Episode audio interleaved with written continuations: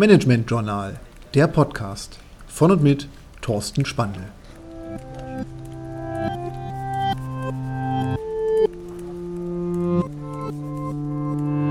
Lifehacks für Führung. Heute die zwei Methoden der Führung. Heute wollen wir uns einmal anschauen, was für zwei grundsätzliche Führungsmöglichkeiten eigentlich überhaupt bestehen für uns oder auch wie wir Führung vielleicht erleben können. Und zwar kann man Führung eigentlich sehr einfach in zwei grundsätzliche Elemente aufteilen. Einmal in die sogenannte transaktionale Führung und andererseits in die sogenannte transformationale Führung. Transaktional heißt, dass eine Führung wirklich ausgeübt wird, indem in die Transaktionen im Unternehmen eingegriffen wird.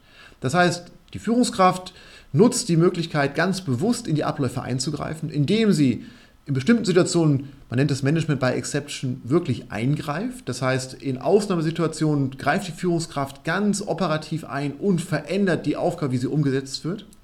Und zweite Möglichkeit bei der transaktionalen Führung ist die sogenannte bedingte Verstärkung. Sieht die Führungskraft Verhaltensweisen, die sie gut findet, dann werden genau diese Verhaltensweisen verstärkt und unterstützt. Ich habe als Führungskraft zwei Möglichkeiten, transaktional zu führen. Ich greife ein, indem ich wirklich ganz bewusst, ganz operativ wirklich eingreife und Sachen verändere. Oder auf die andere Art und Weise, ich sehe Verhaltensweisen, die gut funktionieren, die ich gerne als Führungskraft auch in Zukunft so sehen möchte, dann unterstütze ich die durch die sogenannte bedingte Verstärkung. Ich habe Möglichkeiten einzugreifen. Daneben besteht aber ein zweiter großer Möglichkeitenblock, der nennt sich transformationale Führung. Ich transformiere die Mitarbeiter, ich versuche sie weiterzubringen, ich versuche sie irgendwie zu inspirieren. Und da haben wir eigentlich insgesamt vier unterschiedliche Möglichkeiten. Das heißt, ich kann die Mitarbeiter auf der einen Seite inspirieren, ich kann sie unterstützen, ich kann sie herausfordern, ich kann sie fördern, damit sie sich weiterentwickeln. Und deswegen versuche ich durch die Inspiration Mitarbeiter zum Weiterdenken zu motivieren. Ich kann die Mitarbeiter aber auch intellektuell kitzeln, kann versuchen, sie herauszufordern. Ich kann sie wirklich versuchen, dass sie selber auf neue Ideen kommen. Ich kann sie anstacheln, ich kann sie motivieren, um die Ecke zu denken. Auch das könnte etwas sein, was wir in dem Begriff unter intellektueller Inspiration zusammenfassen. Wie schaffe ich es, dass die Mitarbeiter versuchen, neue Lösungen zu finden? Wie sorge ich dafür, dass die Mitarbeiter wieder mal um die Ecke denken können? Dann kann ich die Mitarbeiter individuell wertschätzen. Ich nehme wahr, was die Mitarbeiter für das Unternehmen leisten und unterstütze das, indem ich es wirklich im größeren Stil auch wirklich versuche zu würdigen.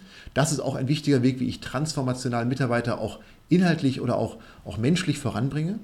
Und letzte Möglichkeit, transformational zu führen, ist, dass ich, wir hatten das in einem anderen Podcast schon als Thema, auch als charismatische Person wirke. Dass ich als Vorbild wirke und dass meine Vorbildfunktion sich auch als Führungsinstrument quasi bei den Mitarbeitern widerspiegelt und sie sich dadurch auch positiv motivieren lassen. Ich habe zwei Führungsebenen, die ich einsetzen kann. Ich kann transaktional bewusst eingreifen. Ich kann aber auch transformational dafür sorgen, dass die Mitarbeiter weiterdenken, dass die Mitarbeiter gewertschätzt werden, dass die Mitarbeiter gefördert werden.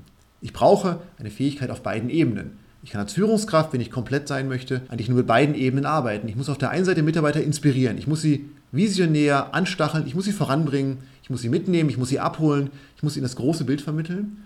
Aber ich muss als Führungskraft auch in der Lage sein, zu bestimmten Zeiten konkret einzugreifen, transaktional zu werden. Ich muss dafür sorgen, dass ich vielleicht bestimmte Verhaltensweisen umsetze, sie vorlebe, dafür sorge, dass Mitarbeiter wissen, was ich erwarte. Und deswegen braucht es das Zusammenspiel zwischen transaktionaler und transformationaler Ebene, weil nur wenn beides Hand in Hand geht. Nur wenn ich beides auch ausstrahlen und auch umsetzen kann, kann ich als Führungskraft die volle Kraft entfalten, die ich brauche, damit die Ziele erreicht werden und damit die Mitarbeiter sich auch so unterstützt und gewertschätzt fühlen, dass sie mir gerne folgen, dass sie dem Unternehmen auch lange treu bleiben.